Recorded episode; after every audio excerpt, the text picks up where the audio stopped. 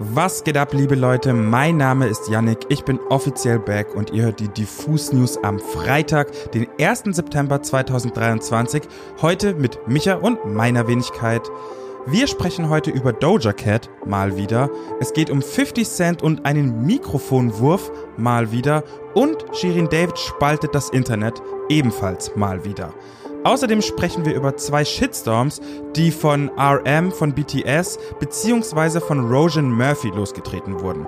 Ihr hört, es geht einiges, lasst uns reingehen.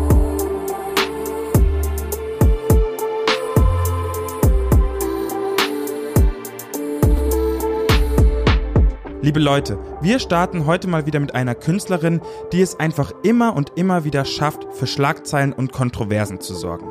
Richtig, es geht um Doja Cat.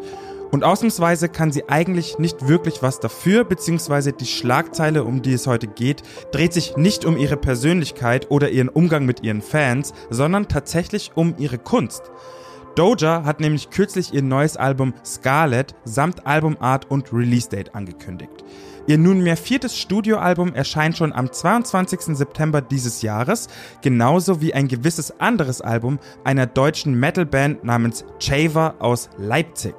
Ihr denkt euch jetzt, hä, was haben Leipziger Metaler mit dem Popstar Wider Willen zu tun? Aber halt.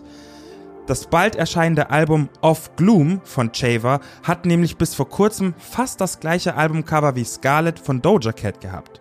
Beide Alben-Artworks stammen von dem Maler Dusty Ray aus Portland, der sehr obskure, gruselige und tierische Motive mit Öl und oder Graphit verewigt. Checkt unbedingt mal seine Kunst ab, das ist wirklich spooky und da ist echt gruseliges und schauriges Zeug dabei. Auf dem ursprünglichen Scarlet bzw. Off Gloom Cover sieht man dementsprechend eine rote Spinne von oben auf weißem Hintergrund und vor ihr einen einzigen ebenfalls roten Bluttropfen. Glücklicherweise für alle Beteiligten, also Chaver, Dusty Ray und Doja Cat, ist aus dieser künstlerischen Zwickmühle kein Gerichtsprozess geworden und wir können uns auf beide Alben freuen am 22. September. Doja Cat hat nämlich kurzerhand ihr Albumcover geupdatet, auf dem jetzt zwei Spinnen ineinander verwoben chillen. Und das Albumcover kommt auch von dem gleichen Künstler. Kleiner Funfact zu Doja Cats Albumcover wenn wir schon dabei sind. Wenn man beispielsweise auf Spotify guckt, sind alle anderen Albumcover, also von Amala, Hot Pink und Planet Her, in einer scharlachroten Variante zu sehen, statt eben normal blau, bunt oder eben Hot Pink. Diesen Move finde ich richtig cool, weil das irgendwie auch bedeutet, dass sie mit dieser alten Ära abgeschlossen hat, die ein bisschen zu Grabe trägt und ab jetzt alles plus 18 und blutig wird. Ihr merkt vielleicht schon, heute gibt es eine Folge voller Kontroversen. Dabei können manche, so wie gerade eben das, was Janik erzählt hat, quasi beigelegt werden, bevor es überhaupt zum Streit kommt. Manche sind wirklich zu Recht Aufreger und bei anderen will man sich einfach nur an den Kopf fassen. So ging es mir zumindest bei der Story rund um das BTS-Mitglied RM, die ich heute Morgen gelesen habe. Und zwar hat der K-Pop-Star in seiner Insta-Story den Song Bad Religion von Frank Ocean geteilt. Und das war's auch schon. Kein Big Deal, möchte man meinen, aber für die BTS Army war es das eben schon. Denn für diese kleine Songempfehlung gab es tatsächlich einiges an Backlash. So hat eine Person zum Beispiel RM vorgeworfen, dass der Song islamophobisch sei, weil in der Hook die Worte Allahu Akbar vorkommen und der Titel dabei eben Bad Religion lautet. Ziemlich bizarr, dass das jetzt ausgegraben wird, weil der Song erstens 2013 rauskam und damals wie heute ein ziemlich gefeierter Hit ist und es zweitens in der Nummer ja eigentlich um unerfüllte Liebe geht. Auch RM scheint ein bisschen die Schnauze davon voll zu haben, sich für jede noch so kleine Handlung vor seinem Millionenpublikum zu rechtfertigen. Auf der Fanplattform Weverse stellt er in einem Livestream klar, dass es nicht seine Absicht war, eine Religion zu beleidigen und dass er jede Glaubensform und Religion respektiert. Gleichzeitig sagt er aber auch, dass er sich nicht entschuldigen wird und fügt hinzu, ich bin 30 Jahre alt. Ich kann ausdrücken, was meine wahren Gedanken sind. Bitte glaubt mir meine Worte von mir selbst, ohne zu raten oder etwas anzunehmen. Außerdem sagt er, ich habe Dinge für 10 Jahre in meinem Herz gehalten, aber damit komme ich gerade nicht klar. Ich muss dazu was sagen. Das klingt auch ein bisschen so, als würde ihn der Perfektionszwang dieser K-Pop-Industrie langsam ein bisschen zermürben. Umso besser also, dass er sich hier so äußert, wie er es für richtig hält, denn man sollte, glaube ich, nicht bei jeder kleinen Shitstorm-Wolke einknicken. Es gibt's mal wieder Online-Streitigkeiten um Shirin David. Ich weiß nicht genau, was es ist, aber gefühlt kann die Frau keinen Schritt in der Öffentlichkeit machen, der nicht irgendwie von fünf Winkeln kritisiert und auseinandergenommen wird. Aber erstmal auf Anfang.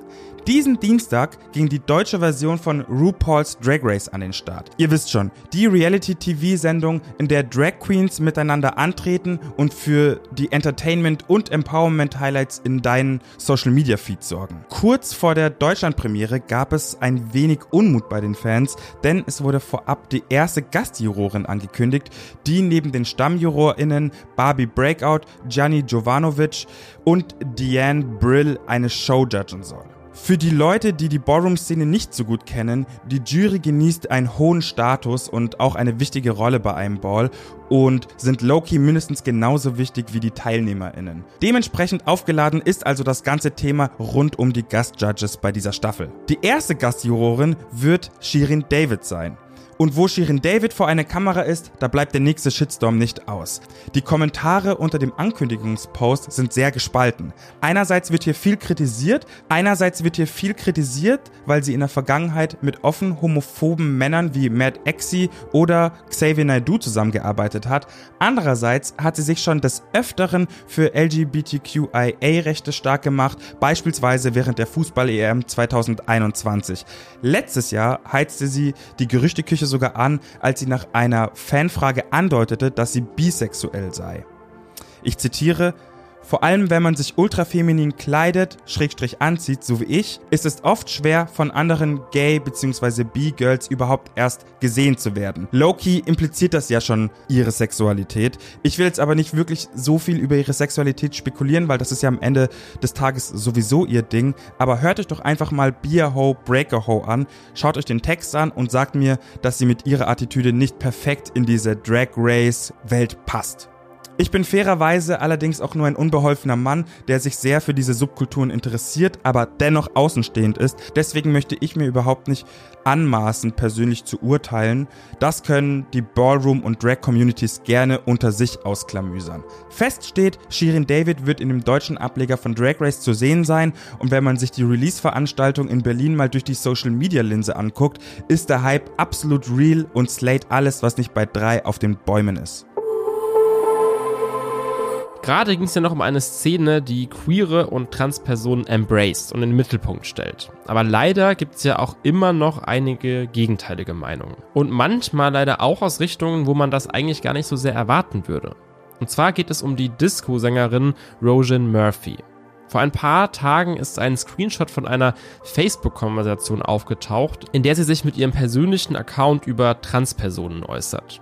So seien junge Transmenschen nur Little Mixed Up Kids. Und sie sagt außerdem, dass Puberty Blockers, die, wie der Name schon sagt, die physischen Entwicklungen der Pubertät aufhalten, nur ein riesiger Scam der Pharmaindustrie seien. Das ist natürlich Quatsch. Jeder und jede sollte mit dem Geschlecht leben, zu dem man sich eben zugehörig fühlt. Und Studien beweisen sogar, dass Trans-Teenager, die solche Puberty-Blocker benutzen, eine geringere Suizidrate haben. So oder so hat Rojan Murphy nun auf X, formerly known as Twitter, ein Statement geteilt und sich zu der Situation geäußert.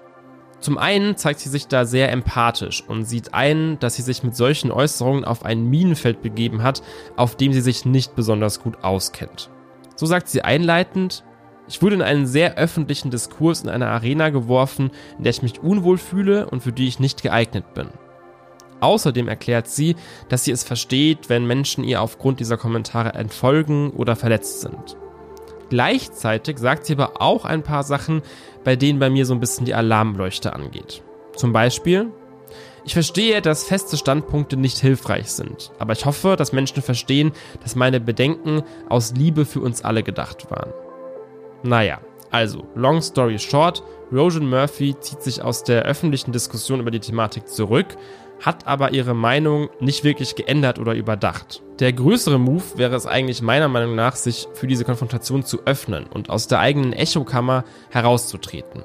Aber wenn man dazu schon mal nicht bereit ist, sollte man zumindest seine Halbwissen einfach mal für sich behalten und das scheint Rojan Murphy jetzt in Zukunft vorzuhaben.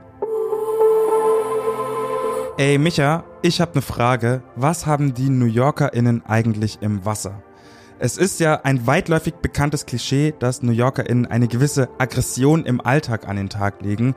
Man denke zum Beispiel an das typische Bild des überarbeiteten Wall Street Alphas, der seinen Kaffeebecher auf ein davonbrausendes Taxi wirft, weil er gerade einen dringenden Termin downtown hat.